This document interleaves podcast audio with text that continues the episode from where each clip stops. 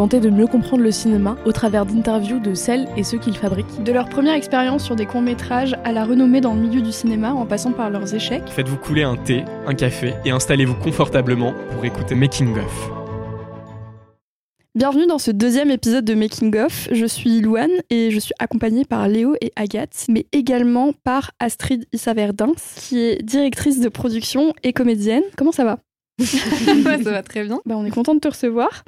Du coup, on va commencer directement. Quel est le job d'une directrice de production dans le cinéma? À mon échelle, je, vois vraiment ce rôle comme un chef d'orchestre, en quelque sorte. Je participe vraiment à toute l'élaboration du tournage. Donc, je vais être la personne un peu qui va faire le lien entre les chefs de poste, toutes les équipes techniques, et puis la partie, euh, la partie prod, en fait. C'est le producteur qui va me contacter. Il va accompagner un réalisateur ou un auteur scénariste avec un projet, avec un désir de raconter une histoire. Il va l'accompagner dans le développement. Hmm. Chose que moi je fais pas du tout en fait en tant que dire de prod. Je suis pas du tout dans le développement artistique. Moi je suis vraiment dans la partie beaucoup plus administrative, financière. Tu récupères un, projet, euh, c'est-à-dire un scénario, on va dire, tu le dépouilles et ensuite essayes de voir ce qui est possible. La plupart des producteurs qui me contactent, ils, me demandent de budgéter le film. Donc en fait ils arrivent avec un scénario en se disant voilà nous on a, on a adoré ce scénario là, on aimerait le produire. Donc c'est eux qui donnent euh, les financements Ouais, qui cherchent, qui donnent, c'est eux qui cherchent les financements. Moi, je, normalement, c'est pas mon job. Et une fois que moi je rentre dans la danse, généralement, il y a déjà eu des financements qui ont été trouvés. Et, euh, et on me demande en gros de, de, faire un dépouillement sur le scénario pour budgéter le film. du coup, tu as déjà en général un budget euh, donné Ouais. Et ensuite, toi, tu essayes de faire rentrer ça dans. Ok, d'accord. Avec tant de temps de tournage, tant de temps de. Ok. Et c'est ça qui est hyper intéressant. Enfin, moi, moi que j'adore dans ce métier-là, c'est que vraiment, je ramène au réel ce qui transpire dans l'artistique, ce qu'on aurait mhm. envie de faire, en fait, dans un idéal. Donc, par moments, je suis un peu la bête noire aussi parce qu'on se dit, ah, la relou, elle te dit que tu peux pas faire ça, tu peux pas faire ça, parce que juste, je suis dans une réalité économique et, euh, et puis j'ai pas envie d'embarquer des équipes, euh, tu vois, en annonçant qu'on va faire un, un tournage.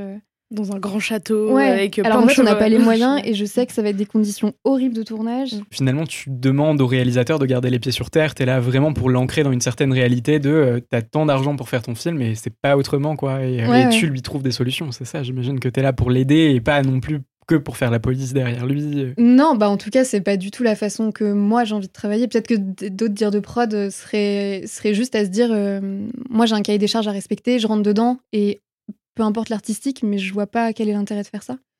En tout cas, pour moi, c'est hyper important. Et c'est aussi la raison pour laquelle j'accepte uniquement des projets et des films où j'ai vraiment envie de raconter cette histoire parce que je sais l'investissement que ça va représenter. Surtout que j'ai quand même énormément fait de projets euh, sur des films euh, indépendants, en autoprod, donc tellement peu d'argent. Tu sais que c'est une galère en fait, d'avance. Ça va être compliqué de dealer des tarifs auprès des loueurs, ça va être compliqué de trouver des décors parce qu'on n'a pas d'argent, ou juste de convaincre les gens de venir participer parce que tu les payes pas. J'ai fait beaucoup de projets bénévoles aussi euh, quand j'ai démarré. Et donc, si le film me parle pas, si je suis pas animée à raconter cette histoire, bah je serai juste pas la bonne personne pour les accompagner quoi. Moi, j'ai besoin d'avoir ce rapport artistique. Il y a des directeurs de production euh, qui veulent pas du tout mettre les mains dedans. Quoi. Généralement, on se fait un premier café avec le réal ou autre, et je vais lui demander est-ce que je peux te faire des retours en fait C'est pas forcément mon, job, mon poste, mais je prends plaisir à le faire. Et ça permet, je trouve, d'ouvrir une discussion euh, artistique que j'aurais pas forcément eue. Parce que c'est pas ce qu'on attend de moi en fait. Est-ce que tu interviens autant sur la post-production derrière? Ça dépend de, je pense, de chaque directeur de production. Tu peux avoir en fait un désir dès le début de te dire moi j'aurais envie de m'investir jusqu'au bout et de suivre la post-production derrière. Ce qui est souvent mon cas. Euh, mais après, ça dépend, tu vois. Si j'enchaîne sur d'autres projets, je préviens d'emblée que j'aurai malheureusement pas le temps. J'aimerais bien faire un petit retour en arrière. Il y a un film particulièrement qui t'a donné envie de faire du cinéma ou, ou en tout cas qui t'a donné l'amour des, des, films? J'ai vu un film euh, qui m'a tellement marqué que, en fait, du coup, ma famille, du fait que j'étais traumatisée complètement. Quel film? E.T. D'accord. Pour ne pas le citer. Trauma complet, euh, enfin vraiment pas drôle, quoi. Euh, et, du coup, ce qui est très drôle, c'est que j'étais tellement euh, en colère contre Spielberg que je ne voulais voir aucun de ses films, par principe. Tellement il m'a pourri mon enfance. Mais du coup, ce qui est génial, c'est qu'au travers de ce traumatisme, euh, parce que j'ai quand même vu des psys, enfin, c'est parti mmh. très loin. Ah du coup, je me suis beaucoup intéressée à la construction du film. Comment on fait un film Pour dédramatiser. Pour dédramatiser, etc. Et donc, du coup, en fait, mes parents m'ont expliqué en me disant, mais tu sais, ça, c'est pas pour de vrai comprendre qu'en fait, on, écrivait une histoire, mmh. qu'ensuite on convoquait des acteurs pour raconter quelque chose qui n'existe pas. Mais en même temps, j'étais là, genre, oui, mais c'est des vrais humains. C'est pas, pas comme un dessin animé mmh. que je regarde à la, télé pendant que je mange mon goûter, tu vois. Y avait pas, c'était pas la même chose. C'était quoi qui te faisait peur dans le film? C'était E.T. ou parce que du coup, E.T. c'est une marionnette pour le coup? Après, je pense, va expliquer ça à un enfant non, euh, qui est traumatisé. bah ouais pareil, j'ai eu des traumatismes comme ça. Ah ouais. Euh, le nom de la rose, euh, un film Ah qui ouais. m'a trauma enfant et je Ah pouvais ouais, plus dormir tout seul pendant plusieurs années à cause de ça. Quoi. Ouais, Enfin, ça il fallait que je dorme dans une chambre avec des gens parce que sinon je, je paniquais. Quoi. Non, mais j'étais pas, mais vraiment comme toi. Hmm. Moi, E.T., ça a été. euh, Puis alors, il y avait tout, quoi. L'aspect, il ressemble à un petit vieux quand il meurt, tout blanc, là. Ouais, il y a un truc qui te rappelle la mort. Mais et l'enfer de mourir dans cet état-là, quoi. Enfin, t'es abandonné par tes petits potes qui sont partis sur leur planète. Mm. Enfin, t'imagines en tant qu'enfant, t'es un. C'est ça, puis tu comprends pas toutes les subtilités en tant qu'enfant, du coup il y a un truc Rien, qui bah, est traumatisant de base. factuel, quoi. Le mec, il est abandonné, il meurt. Enfin, genre, je voulais plus jamais qu'on me laisse toute seule. J'étais, mais je vais mourir en fait si vous me laissez. Enfin, Est-ce que ça a pas un peu créé du coup de la fascination derrière, un truc un peu où justement, euh, bah il y avait tes parents qui te ramenaient au cinéma en te remontrant que c'était faux et tout, et en même temps, est-ce que toi, ça t'a pas justement donné envie de comprendre un peu les coulisses et euh, Ah si, ça à fond. Ouais. J'avais besoin de comprendre. Déjà, je pense pour me ramener à quelque chose de rationnel et me dire que E.T. foncièrement n'existait pas, déjà.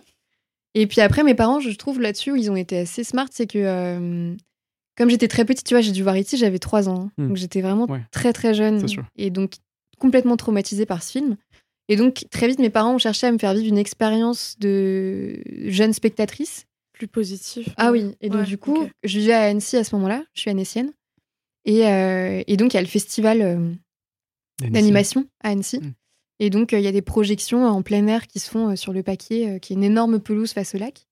Et donc, il y avait un écran géant et mes parents m'ont emmené voir Monstres et compagnie, qui était projeté lors de sa sortie à Annecy.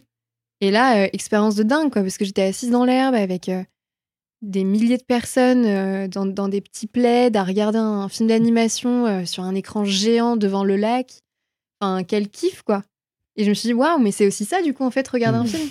C'est vivre une expérience collective. Euh, J'avais plein de- d'enfants à côté de moi que je connaissais pas, qui étaient émerveillés avec leurs frères, leurs sœurs, leurs parents. En plus, ma mère avait ramené une petite table de pique-nique. C'était c'était sympa. enfin, genre. Et du coup, je me suis dit, ok, c'est- c'est c'est cool, en fait. Et, euh, et ça, ça m'a marqué. Ce film m'a vraiment marqué. Et l'expérience que j'ai, enfin, qui se greffait à ce Mm. film-là. Et t'as pas eu des monstres, pas eu peur des monstres? Et bah, pas du tout. J'ai l'impression que quand on est enfant, il y a vraiment le- les conditions dans lesquelles on va voir un film va influencer totalement Ah, la manière dont on va le prendre. Et justement, bah, là, ça te donnait un côté, euh, les pâquerettes, le, le Ouais. côté euh, monstre chouette. Alors qu'effectivement, t'as peut-être vu E.T. sur une télé à 23h, chez toi, il Ah, y mais avait personne. Et du coup, c'est horrible. Quoi. dans mon canapé, seule Forcément. au monde, Ouais. abandonnée comme lui. Et du coup, ouais, il y a une. euh, Je, je me revois en plus étant petite, euh, j'avais tellement peur que je me cachais derrière les coussins du canapé. Il y avait une espèce de fierté parce que j'ai Tu regardais quand même. pas trop. Ah ouais. Et en fait, la cassette, c'est à l'époque de VHS, la cassette est sortie du magnétoscope à la Mm. fin. Je l'ai rembobinée, je l'ai remise en me disant Vas-y, ma fille, regarde-le, quoi. Genre, porte tes ovaires. Parce que mes frères l'avaient regardé la veille. Moi, j'avais pas le droit de le regarder. J'ai 12 ans d'écart avec mes frangins. Pas le même âge, quoi. Donc, forcément, enfin, moi, je dormais, quoi. Et j'étais, là, bon, mes frères l'ont vu, je, je suis capable de le voir. Et sauf que, bon, après, je me suis tapé 12 ans de psychanalyse, quoi. Voilà, Est-ce que t'as fait la paix avec Spielberg? Complètement. J'ai vu ces films. J'ai vu ces films. Avec le poing serré. Non, mais oui. j'ai vu ces films. T'as aimé les films de Spielberg Oui, oui, Globalement. Non, oui, complètement. Bien sûr. Bien sûr. Enfin, c'est- Il y, a des- il y a des films qui sont quand même assez cultes et, et que j'ai- adoré. Mais du coup, j'ai toujours eu une petite appréhension euh, quand j'ai découvert, par exemple, les, les Dents de la Mer ou des choses comme ça. Je me suis dit, allez, encore un traumatisme que je vais me trimballer. Mais j'avais pas le même âge. enfin. Ouais. Puis voilà, euh, E.T. m'avait suffisamment marqué pour que je me, je me forge une carapace. euh, et, et non, je, je suis très fan. Trop cool. Du coup, Ouais. t'as eu envie de faire du ciné grâce à E.T. Au final. Parce que ça a Mmh. suscité un truc, quoi. Je pensais pas dire ça un jour. non, j'irai pas jusque-là, mais en tout cas, euh, je pense que c'est ce, ce besoin de comprendre la fabrication de- du film et pour dédramatiser du coup mon, mon traumatisme qui m'a certainement donné envie de faire euh, ouais, du ciné, je crois. Et puis il y avait ce, ce rapport aussi que j'aime beaucoup, que j'avais pas dans le théâtre, ce rapport à, à l'image que j'ai toujours beaucoup aimé. Euh, ou dans le théâtre, bon, bah, c'est vraiment une expérience euh, spectacle vivant. Donc tu viens, euh, t'as juste des gens qui, qui, qui se livrent et une performance incroyable et c'est un bonheur extrême pour moi d'aller au théâtre. Mais c'est vrai que dans le cinéma, d'avoir autant de personnes que tu arrives à convoquer dans un même espace euh, avec des, des, des compétences que, que toi tu n'as pas forcément et qui ont envie de raconter ton histoire au même titre que toi, moi, ça me bluffe. Quoi. Ouais, c'est une œuvre collective, mais à ah une grande échelle. Quoi, ah ouais. Je trouve ça fou. Et puis, il y a quelque chose qui reste que t'as pas dans le théâtre. Puis en plus, un film que tu vois chez toi, finalement, c'est des, des personnages, des acteurs que t'emmènes chez toi. Il y a un truc qui est un peu différent. Tu rentres chez les gens avec un film, alors que c'est pas le cas avec une, une pièce de théâtre, euh, à moins de voir une captation de pièce de théâtre. Bien sûr. Bah oui, non, mais c'est ça.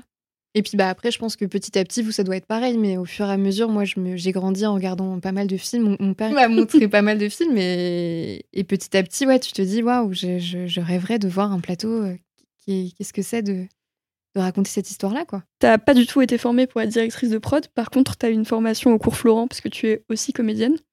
Donc euh, d'ailleurs, enfin, de base, tes études supérieures, c'était pas du tout ça. C'était médias, culture et communication. T'es partie à Hong Kong euh, travailler dans cette filière-là et finalement, t'es revenue pour faire les cours Florent. Le marketing, il y a quand même un côté budget, il y a quand même un côté. Oui, euh, en fait, malgré moi, j'étais déjà. J'ai démarré le théâtre quand j'étais très jeune parce que j'étais une enfant assez timide. Et ma mère a eu la bonne idée de se dire, ma fille, tu vas faire du théâtre, ça va t'aider. Et ça m'a aidé. Ouais. non, mais c'est vrai, c'était vraiment. Euh, j'ai fait des super rencontres en plus. Euh. Bref, et, et, du coup, j'ai gardé le théâtre en fait longtemps. Mm. Donc, euh, dans des options lycée, tu vois, dans des choses comme ça. Je faisais partie d'une asso, etc. Et ce qui m'a marqué quand j'étais toute jeune, c'est que j'ai eu mon premier professeur de théâtre qui s'est suicidé. il était extrêmement jeune, il avait moins de 30 ans, tu vois et, je l'ai appris, ça m'a vraiment marqué. Je me suis dit, waouh, putain, euh, il, m'a ouvert tellement de choses que j'avais enfouies en moi, que je n'avais pas les clés pour ouvrir ces portes. Et de savoir que cet homme-là, visiblement, avait des problèmes personnels et, en est arrivé là, ça m'a vraiment, ça m'a marqué énormément. Et je me suis dit, je veux continuer à faire du théâtre aussi pour Pierre et pour tout ce qui m'a amené à cette période-là de ma vie où j'étais une adolescente assez assez fragile en construction, tu vois. Donc le théâtre, ça restait vraiment quelque chose d'important pour moi. Et, euh, donc quand j'ai eu mon bac, j'annonce à mes parents que j'aimerais bien euh, faire du théâtre, euh, peut-être mon métier. Et puis bah évidemment, une réponse tout à fait normale de parents qui te dit mais c'est pas un métier, il faudrait peut-être faire des études, etc. Donc c'est pour ça que j'ai fait des études dans une licence en fac qui s'appelle Média, Culture et Communication. Et en effet, il y avait du marketing, il y avait, euh, il y avait de la com, il y avait plein de choses. Donc, je, je, suis tout à fait contente d'avoir fait cette formation. C'était euh, c'était un chouette apprentissage. Et puis, bah voilà, j'ai eu la chance par des stages de partir donc à l'étranger quand j'étais à Hong Kong. Et j'adorais tellement ma vie là-bas, mais j'ai réalisé à quel point professionnellement, j'étais pas du tout, pas du tout au bon endroit, quoi. Donc, ça a été un peu le déclic euh, de me dire, malgré le cadre de vie que j'ai et, et je, réalise à quel point c'est pas suffisant. J'ai besoin d'être animée par ce que je fais. Hmm. Et en l'occurrence, j'avais toujours dans ma tête de me dire est-ce qu'un jour j'essaierai pas juste de rentrer dans une formation un peu plus professionnalisante et de faire du théâtre? Et donc je suis arrivée en France, enfin je suis rentrée, je suis arrivée à Paris et euh, parce que je suis pas du tout parisienne, et donc, je n'y connaissant rien, bah, tu tapes sur Internet, le premier truc que tu trouves, c'est les cours Florent. qui, euh, qui, voilà, est une formation, euh, ça a été, mais euh, c'est simplement, je pense que ça dépend beaucoup des professeurs sur lesquels tu tombes quand même. C'est un peu une grosse usine. Et, et, tu peux rapidement te perdre dans la masse. donc voilà, ça, j'en garde beaucoup de positifs. Il y a des choses voilà, qui m'ont moins plu. Mais c'est surtout quand je suis sortie de l'école, bah, Covid, quoi. Hmm. Donc, euh, tous les projets que tu as commencé à essayer de monter avec, euh, avec les gens avec qui tu as, suivi une formation depuis trois ans, bah, tu te retrouves tout est à l'arrêt, c'est un peu déprimant. Est-ce que vous deviez faire des pièces de théâtre à la base Vous aviez prévu euh, ce genre de choses Ouais, bah, il y avait, tu vois, beaucoup pour les trois quarts, en tout cas, je pense, on était dans l'optique de monter des compagnies, d'essayer de monter des spectacles, d'aller les montrer à Avignon ou dans des, ou dans des théâtres parisiens, enfin, tu vois, de, de préparer la sortie de ton école. Et puis, en fait, tu te retrouves, bah, les théâtres sont fermés, les cinémas sont fermés tu sais même pas quand est-ce que ça va rouvrir, donc euh, c'est c'était quand même pas évident. Du coup, tu as eu tes, tes, opportunités, mais ça t'a poussé à passer le concours de la Fémis en production, mm. que tu n'as pas eu. Mm. Et euh, qu'est-ce qui a fait que tu n'as pas abandonné? Parce qu'il y a beaucoup de gens qui passent le concours de la Fémis et qui n'y arrivent pas et qui du coup abandonnent totalement ce milieu-là. Ah ouais, oui, bah oui les écoles. Euh, alors c'est marrant parce que au moment où moi j'ai voulu passer le concours de la Fémis, j'ai démarré par hasard grâce à une directrice de production. C'était pendant un confinement. Et je me suis dit, bah, si j'ai envie de démarrer un peu comme elle, il faudrait peut-être que j'ai une formation parce que j'y connais rien en fait. Je faisais aucune distinction entre prod exé, euh, prod, enfin producteur, euh, dire de prod. Pour moi, c'était la même chose tout ça. Et, cette nana m'avait dit mais euh, je te prendrai en tant qu'assistante et tout. Donc je disais ah, ok, mais je la connais pas, donc c'est on verra pourquoi pas si ça se présente. Et donc je me suis, j'avais déjà, j'avais déjà participé à pas mal de courts métrages féminisme en tant que en tant que comédienne. Donc l'école me parlait, puis j'avais vu à quoi ressemblaient les plateaux de l'école. Enfin, ça avait l'air quand même euh, très professionnalisant. Euh, et, donc j'ai tenté le concours et, heureusement que je ne l'ai pas eu parce que en fait, euh, pile à ce moment-là, j'ai eu plein de personnes qui m'ont appelé. J'ai commencé à travailler en fait. Le hasard a fait que j'ai rencontré des gens qui m'ont qui m'ont tendu des mains, qui m'ont fait confiance et, et, notamment une boîte de prod avec laquelle je travaille beaucoup qui s'appelle Ganache Studio où vraiment j'ai créé un lien euh, très fort avec ces producteurs-là. Et je me suis dit, ok, en fait, c'est exactement, euh, c'est exactement les projets que j'ai envie de porter. J'ai envie de travailler avec des, presque des amis, tu vois. Et, et du coup, je crois que c'est ça aussi qui m'a fait me dire, euh, bah, peut-être que j'ai envie de creuser ce métier-là, quoi. Ganesh, c'est des gens euh, assez jeunes ou c'est euh, des gens euh, installés dans le milieu depuis longtemps Non, ils sont. C'est une, une, toute jeune boîte. Je vais pas dire de bêtises, mais je crois que ça fait ça fait peut-être cinq ou moins de moins d'une dizaine d'années qu'ils ont démarré. C'est eux qui m'ont proposé de faire mon premier court métrage. Trop bien. Donc j'avais jamais fait ça de ma vie et, ils m'ont appelé. Ils m'ont dit bah écoute, il y a, y, a, un petit réal avec lequel on a on a très envie de continuer à travailler. Et donc ça a été mon premier court métrage en tant que directrice de production. Et euh, j'étais assistante avant où je faisais de la pub, mais j'avais jamais fait de fiction. Donc ça a été, euh, j'étais lancée dans le bain et, d'avoir des gens comme ça qui te font confiance, qui te tendent des mains, qui, qui, qui ouais, qui délèguent, tu vois. Ça, j'ai trouvé ça hyper gratifiant. Je cherchais, je pense, avec la Fémis, une validation de me dire, euh, bah, j'ai une formation, donc je me sens légitime à exercer le métier que j'exerce parce que je sais de quoi je parle, parce qu'on m'a expliqué comment il fallait faire. Mais en fin de compte, euh, j'ai réalisé à quel point c'est un métier que tu apprends sur le terrain. Et, je me suis plantée. Je vais continuer à me planter un paquet de fois, à faire des, à faire des bêtises parce que, parce que j'ai pas exactement les codes, j'ai pas un canevas. Mais c'est ça aussi que moi je pense qui peut faire peut-être une force, c'est la liberté du coup que j'ai, euh, ou la débrouillardise aussi, de dire bah j'ai j'ai pas une méthode, je sais pas comment forcément il faut faire pour démarcher les gens ou pour aller ou juste pour s'adresser à des fournisseurs, à des loueurs, des choses comme ça parce que euh, je le fais spontanément, quoi. Et comment tu as eu la marche à suivre au début? Du coup, est-ce que c'est euh, d'autres euh, directeurs de production qui t'ont aiguillé, qui t'ont donné des conseils? Est-ce que tu poses beaucoup de questions à d'autres directeurs de production? Ou est-ce que ça t'est venu instinctivement peut-être avec le réalisateur, quelqu'un qui connaissait un peu plus et qui t'a dit là, faudrait que tu ailles démarcher Ou les loueurs, un petit peu, tout ça? Bonne question. Bah, il y a déjà le fait que j'ai quand même démarré. Je pense la première année, j'étais donc assistante de cette directrice de mm. production qui est aujourd'hui vraiment une, très bonne amie. Peut-être qu'effectivement tu voyais parce que tu devais faire, euh, on te demandait d'aller euh, démarcher du coup des boîtes de, fin, de location, des choses comme ça. Bah ouais, ouais. En fait, j'étais, je, bossais avec elle, donc je regardais comment comment elle parlait aux gens, comment elle, elle disait des trucs, même tu vois tous les documents qu'on fait suivre après aux équipes techniques. Je savais, je, savais rien quoi. J'ai beaucoup appris à regarder comment elle travaillait. Et puis après, j'ai travaillé pour une, pour une boîte. Pareil, j'étais assistante de prod, mais du coup, je faisais que de la pub. Mais où du coup, là, j'étais encadrée quand même. J'avais des producteurs avec lesquels je travaillais, donc ils m'ont montré un peu euh, comment il fallait faire. Et puis jusqu'au jour où je me suis dit, j'en ai marre de faire de la pub. Je me suis dit, bah, donne-toi les moyens de faire de la fiction si c'est vraiment ce que tu as envie de faire. J'ai jamais eu de problème à dire, euh, je sais, je, je, sais pas faire, je connais pas en fait. Au contraire, je préfère qu'on me dise, euh, est-ce que tu peux me montrer, je, je sais pas, je découvre. Et en même temps, je suis un peu de l'école de fais, tente, au pire tu te plantes et ça sera un apprentissage. Chose que j'ai énormément pratiqué au début et j'ai vraiment fait de la merde. Mmh. J'ai mis en, Je vais pas dire en péril, mais je me suis plantée sur des choses je savais pas en fait et j'ai pas osé demander. Sur des, certains projets, je, je faisais totalement comme si je savais. Et en fait, dans le dos des gens concernés, j'allais demander mmh. à des contacts euh, plus qualifiés. Euh, mais du coup, tu demandais, tu demandais quand même. En fait, je demandais, ça, mais c'est. Je pense que sur le, sur le moment, c'est d'essayer de, de faire au mieux que tu, que tu peux et après te renseigner justement pour voir si t'as c'est ça. bon si on va faire valider mais il y a quand même ce truc euh. cette nécessité de garder la face face aux gens concernés mais de, de, quand même de demander de l'aide euh, si besoin quoi. Et il y a toujours des ah gens bah euh, qui sont plus que ravis d'aider quoi et mm. il y, a, y, a, mm. y a pas mal d'histoires horribles dans le cinéma mais il y en a aussi des très belles et des gens qui sont prêts à aider les jeunes de bien sûr.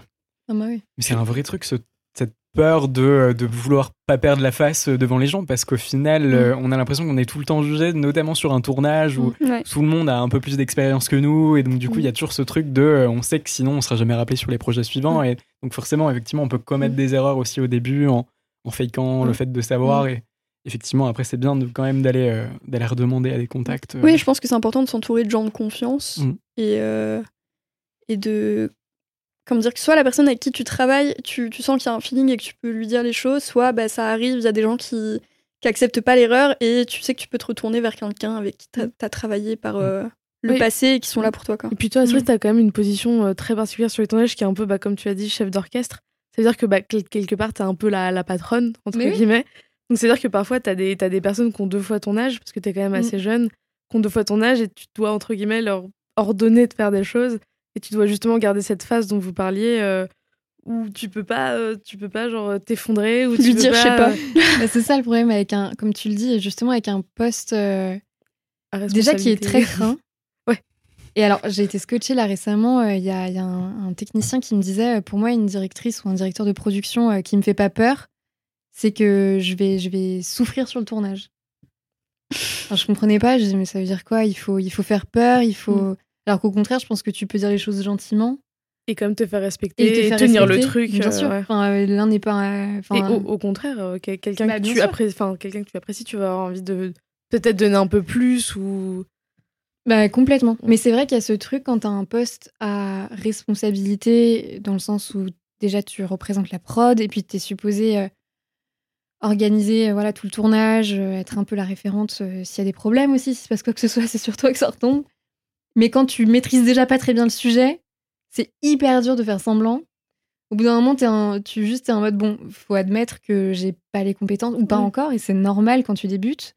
Et c'est pour ça, euh, moi, j'ai rapidement, quand j'ai commencé à rencontrer des, chefs de poste avec lesquels je m'entendais bien, où je sentais que j'étais dans une zone où on arrivait à trouver du dialogue, je pouvais leur poser des questions en toute transparence, parce que j'y connaissais, en termes de matériel, par exemple, je comprenais rien aux listes. Et en toute transparence, tu prends ton téléphone, tu de comprendre, ok, mais ça, qu'est-ce que ça veut dire, qu'est-ce que c'est, à quoi ça sert, et les gens prennent le temps de t'expliquer, ils comprennent que tu débutes, et c'est hyper ok en fait. Tout le monde a démarré. Il y en a qui ont, voilà, qui ont eu la chance de faire des écoles, enfin une chance, je sais pas si c'est une chance, mais qui ont, qui ont eu cette opportunité ou cette, euh, exactement. ce parcours. Et d'autres, bon, bah, dans mon cas, moi, j'ai pas du tout fait des études là-dedans, et, euh, et ça t'empêche pas de travailler. C'est une question, je pense, de, de, de volonté. De... Alors oui, peut-être que je me suis mis une pression en me disant, bah, faut que je travaille deux fois plus que les autres parce que j'ai pas la légitimité d'être là où j'en suis. Parce que j'ai pas fait d'études. On en revient toujours à ce tampon, tu vois, de validation, mais qui est très français quand même. Hein. de, personne te demande ton CV sur un tournage. On va pas te dire, excuse-moi, t'as fait bac L ou bac S. non, mais bien sûr. Et puis c'est surtout, je trouve, des métiers où, mm. putain, tu, ton réseau, tu le fais pas avec ton CV, quoi. Donc, clairement pas. C'est terrible. Et, et, au début, moi, je me disais, bon, je vais envoyer des CV et tout. Mais pas du tout, en fait. C'est un réseau. Mm. C'est terrible quand tu, quand tu comprends comment ça fonctionne. Tu te dis, ouais, mais si tu connais personne, tu, tu démarres comment? Enfin, tu, tu fais quoi?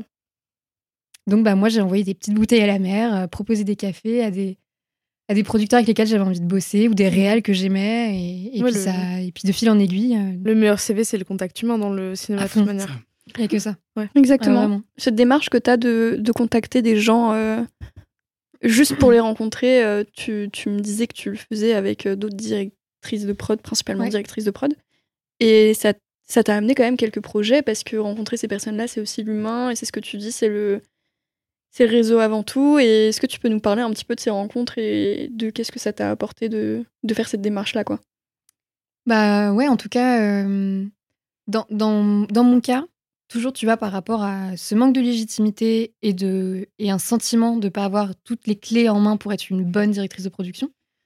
Et donc après de partir sur des projets plus conséquents, sur du long, sur de la série, sur des, voilà, des productions beaucoup plus conséquentes que des cours, c'était de me dire bon, bah, il faut que je rencontre des dires, euh, des dires de prod qui ont l'expérience euh, et qui auront la, la, la maturité, enfin une expertise que moi je. te manque, ouais. Exactement. Et donc, du coup, j'ai pris des cafés et c'est hyper drôle parce qu'à chaque fois que je prenais des cafés, je me positionnais aussi en disant que voilà, j'ai très envie de continuer à apprendre et que je serais prête euh, à être assistante, à, à bosser avec eux. Et il y a notamment une dire de prod énorme qui travaille sur des productions vraiment euh, à l'international et qui fait des projets que j'admire beaucoup. et qui me dit Mais Astrid, euh, t'es pas assistante de prod en fait. T'es directrice de production. C'est pas le même métier. Et du coup, c'est vrai que c'est un peu. Enfin, j'étais un peu décontenancée. Je disais Oui, mais j'ai envie d'apprendre et j'ai mm. envie après de faire du long métrage. J'ai envie de passer sur des productions plus grosses. Il m'a dit Oui, oui, mais t'es, es directrice de production. Présente-toi comme telle. Exactement. Et je me suis dit, ok, d'accord. Bon, bah, fine. Alors, euh, on va continuer à fake it till you make it, tu vois. et, et, puis, ça... et puis, en fait, oui, oui, bien sûr. Parce que demain, tu me demandes d'être assistante de prod. Je pense que je, serais tout à fait à même de le faire. Hmm. Mais je vais avoir des automatismes de directrice de production parce que je sais faire que ça. Ouais. C'est ça, effectivement. En fait, ça sert à rien de te vendre autrement, même si c'est un métier moins grand hiérarchiquement, peut-être. Euh, c'est très récent. Ça m'a pris du temps à accepter de, de, me présenter en tant que telle, de, de, de comprendre aussi. Enfin, je pense que aujourd'hui, quand je regarde un peu euh, ce que j'ai fait depuis 4 ans, je me dis, bon, j'ai commencé un peu à travailler sur des projets euh, dont je suis fière de, et de me dire, bon, je, je commence un peu à connaître, à savoir de, de quoi je parle, tu vois. Mm. Et c'est très récent. Et donc, il y avait ce truc toujours un peu de pas de timidité, parce que c'est pas forcément de la timidité, mais. modestie. Euh, oui, oui, peut-être finalement. Mais toujours ce désir de me dire, je veux en apprendre encore plus, j'y connais rien, euh, j'ai tout, à, tout à apprendre. Ça fait combien de temps que tu exerces euh, ce métier? Eh bah, ça va faire trois ans que je suis directrice, et avant, j'ai eu cette, une année où vraiment je faisais de l'assistanat. Mais du coup, de fait, oui, oui. tu n'y connais pas rien. Bah, il y, a, toujours, des choses à apprendre. Ce que j'ai envie d'aborder, c'est quand même ce gros syndrome de l'imposteur, mm. ce truc de dire que mm. j'ai envie d'en apprendre tout le temps, constamment. Aujourd'hui, on parle de ton. non, mais c'est aussi pour ça qu'on reçoit les, les, jeunes cinéastes, parce que c'est des questions que tout le monde se pose. Mais... Puis il y a tellement de personnes qui doivent se reconnaître aussi en ce que tu dis. c'est des personnes qui, ça fait des années, qui sont quelque chose, et en fait, ils se disent. Euh, pourquoi je me sens pas légitime? Pourquoi j'y arrive pas? C'est ça. Mais c'est pas ce que, ce que je pointe du doigt, entre guillemets, c'est pas que tu dises que tu as toujours envie d'en apprendre. Ça, c'est merveilleux et il faut que tu le gardes toute ta vie parce que même à 50 ans, tu auras des choses à apprendre. C'est le fait que tu dises j'y connais rien et qu'après tu me dises ça fait trois ans que je suis directrice de prod. non, mais. non, mais bien sûr, mais c'est dans, dans. En fait, là, je suis à un point de ma vie où on est en train de m'appeler pour passer sur des projets de, de long ou de série. Hmm. Et où j'ai l'impression d'être face à une falaise en fait. Et je me dis mais j'ai pas du tout les épaules pour ça. Et en même temps, euh, je me dis bon, euh, j'ai accompagné une vingtaine de courts métrages, j'ai fait euh, je sais pas combien de clips, de pubs. Donc au bout d'un moment, je pense que c'est, il faut que j'accepte juste que c'est la suite logique des choses. Ouais, c'est ça. Et puis les projets finalement sont peut-être pas hyper différents, et ce sera plus conséquent. C'est juste que voilà, les budgets sont pas les mêmes. Le sera difficile, mais oui, oui, certainement. Mais tu vas te prendre des claques. Bah, on va continuer. je, je, suis armée et je, je n'attends que ça. C'est bien. Parce que c'est un énorme apprentissage. Mm. Et euh... Mais c'est vrai que tu as toujours cette petite voix dans ta tête qui te rappelle. Souviens-toi, t'as pas fait d'études. Alors c'est complètement débile. Enfin finalement, euh, j'en parlais avec un producteur qui me disait, tu sais, les, les, les, gens qui sortent d'école, et notamment de la FEMIS pour en parler, mmh. ils connaissent pas en fait le terrain. D'accord. Donc ils ont, ils, ont, certes des acquis. vrai. Parce qu'ils ont fait que euh, la production des courts-métrages de la FEMIS Super, super encadré, dans un, enfin vraiment mmh. avec euh, vrai que des règles très strictes. en production, ça doit être très limité, quoi, effectivement, sur ce qu'ils voient de, de mmh du métier, quoi, par rapport aux autres filières où ils ont peut-être plus, ils font des tournages et du coup c'est différent, mais. Bah, bon, après, la FEMI, c'est peut-être pas un bon exemple parce qu'il y a quand même, je trouve que le cursus propose quand même beaucoup, beaucoup de tournages tous les ans. D'accord. Euh, c'est juste que les, les conditions sont pas, euh, ne ressemblant pour moi en tout cas en rien aux conditions d'un vrai tournage. Ah oui, ça c'est sûr. Donc c'est dans ce sens-là où, toi, où l'expérience sur le terrain de la famille est tout à fait valable et forcément ça leur apprend des trucs très très bien. C'est différent d'avoir une personne qui, euh, théoriquement qui te, qui te dit bah là c'est les problèmes et de les avoir devant toi et de devoir les gérer en moins de 10 minutes parce que après sinon on est dans la panade. mais, non mais bien sûr. Tu est-ce que tu sens que ce syndrome de l'imposteur est un frein pour toi dans ta carrière ou juste tu vis avec et t'as jamais refusé quelque chose qui parle à cause de à, à, cause de mais non mais c'est important parce que par exemple c'est, euh, je crois que c'est Alexandre Desplat, compositeur euh, de beaucoup de films, dont les derniers Harry Potter, qui disait que quand il était jeune, on lui a proposé un énorme projet américain et euh, un autre compositeur, dont j'ai complètement oublié le nom, lui a dit T'es trop jeune, mm. t'as pas les épaules pour, ce, pour cet univers-là, parce que mm. Hollywood c'est très différent de la, France. Mm. fais tes armes en France et après peut-être que tu accepteras quelque chose de cette ampleur. Et maintenant euh, qu'il est euh, ce qu'il est, il a dit que bah, euh, heureusement qu'il n'a pas ah accepté. Parce qu'effectivement, il se serait cassé la gueule et il n'en serait pas là aujourd'hui. Est-ce que tu as déjà refusé quand même des, des, projets un peu plus conséquents parce que tu avais peur, parce que tu te sentais pas légitime? Si là, demain, on, vient en te proposant un, long... Un, long... métrage, alors pas de l'ampleur d'une production hollywoodienne, mais avec quelques millions d'euros, tu le refuses? Non, bien sûr que non. Non, non, simplement, euh, intelligemment, j'en parle avec le producteur en expliquant voilà, que j'ai la dalle, quoi, j'ai faim et je, je mettrai euh, tous les moyens qu'il faut pour euh, mener à bien et, accompagner le film du mieux possible. Mais ça implique aussi que je sois bien accompagnée. Donc de prendre des assistants, donc de prendre suffisamment de personnes pour que moi je finisse pas en burn-out et que et que et qu'on fasse les choses intelligemment parce que j'ai jamais accompagné ce genre de projet dans cette envergure là. J'ai toujours l'impression que ce qui propulse ta, ta carrière, c'est l'honnêteté avec tout le monde. Oh bah oui, ah bah de toute façon, enfin, je vais pas faire semblant euh, de, de, dire que j'ai déjà euh, tout vu, tout fait, euh, parce que je vais me griller juste rapidement, quoi, tu vois. Mais c'est des choses que certaines personnes font dans le milieu qui est assez courant de, de mentir et d'être faussement sûr de soi. Donc, bah ouais, et je peux comprendre parce que j'ai quand même le sentiment, enfin en tout cas des personnes avec qui j'en parle, qui souhaitent justement intégrer un peu ce milieu-là. Je, je, je, sens à quel point ça peut être compliqué de trouver sa place on a le sentiment que c'est difficile d'intégrer le monde du cinéma qui peut être très fermé parce que t'as pas de réseau, parce que t'as pas. Enfin, oui, on en revient au réseau. Hmm. Et donc, je peux comprendre que par moment, tu, tu, tu te dises, bon, bah, je vais peut-être mentir un peu parce que ça peut me permettre bah, qu'on me fasse confiance, qu'on m'offre un poste à responsabilité ou des choses comme ça. Pourquoi pas? Il faut juste faire attention à pas se griller, quoi. Je sais pas comment vous, vivez avec euh, ce syndrome de l'imposteur qui est, qui est, assez présent chez les personnes hmm. autodidactes et c'est un peu ce qu'on est tous autour de cette table. Les premières années, effectivement, perso, euh, sur un plateau, euh, j'étais vraiment, j'arrêtais pas de m'excuser d'être là, quoi, ah limite. Hmm. Et euh, je crois que c'est un peu parti ces derniers mois avec des projets un peu plus conséquents parce que du coup, on se rend compte aussi que déjà qu'on est important parce qu'on, enfin, on est la seule personne à pouvoir faire ce qu'on fait du coup sur le plateau et donc du coup, forcément, il y a un moment où tu, fais les choses et tu essayes de, faire au mieux mm. et, tu te rends compte aussi que, enfin voilà, euh, si tu as envie que le projet se passe le mieux possible, tu fais comme tu peux pour que ça se passe le mieux possible. Et euh, rien que ça, déjà, ça, ça décoince un peu du syndrome de l'imposteur. Après, euh, j'imagine que, enfin voilà, au fil des années, on. Te convaincre toi-même. Et vous, du coup bah, Je pense que c'est pareil. Après, moi, quand je commence. Il y, y, a des, y a des postes où j'aurais toujours un doute.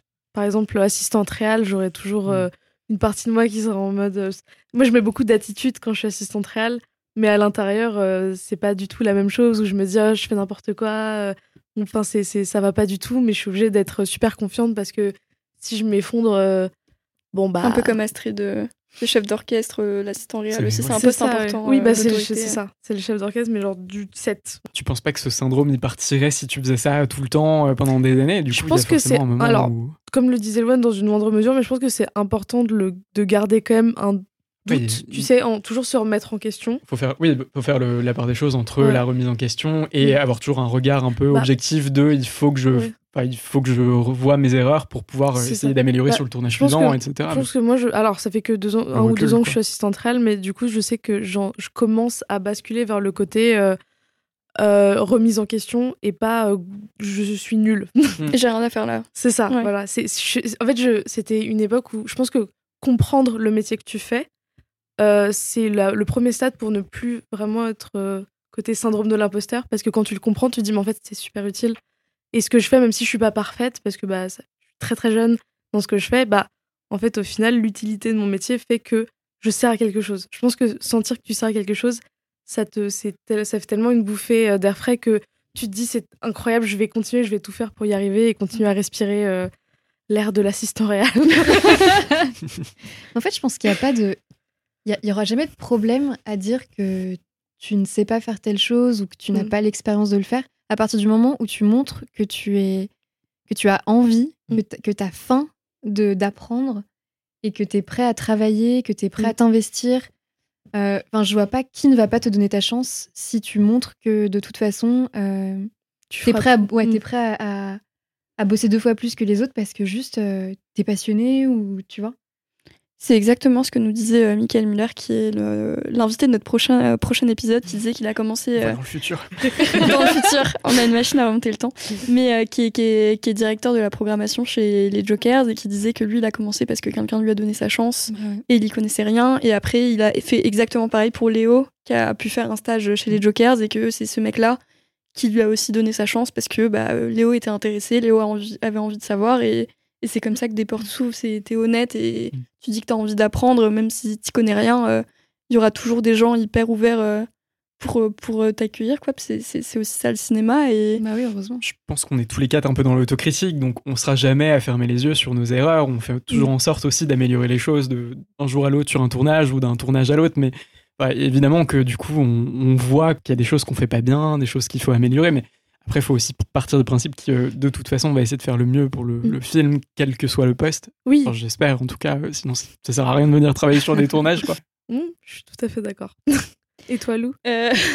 Le syndrome de l'imposteur des autres. Pour en euh. revenir sur le parcours des Oh, super Sur de l'enchaîner pendant 10 minutes, là. Mais non, mais moi, comment je le vis euh, en fait, je l'ai vécu assez mal sur mon premier euh, vrai plateau. Enfin, mon tout premier plateau, c'était, euh, du coup, on en parlait dans l'épisode d'avant, c'était la saison 2 euh, de Versailles. Mais en fait, j'étais plutôt en stage d'observation, je faisais rien. Donc, j'étais juste trop contente d'être là et j'étais une jolie plante verte à côté du clavecin et puis voilà quoi. Mais euh, mon premier plateau où j'ai vraiment euh, dû travailler, c'était euh, sur la croisade de Louis Garrel, donc mon stage en régie en production. J'étais en fait j'étais complètement tétanisée et je savais pas ce que je foutais là. Et ils m'ont pris juste parce que bah c'est ce qu'on disait, j'avais très envie d'apprendre et face à moi il y avait des, des, profils mille fois plus qualifiés en école de ciné avec le permis parce que la régie sans permis c'est compliqué et c'est mon cas.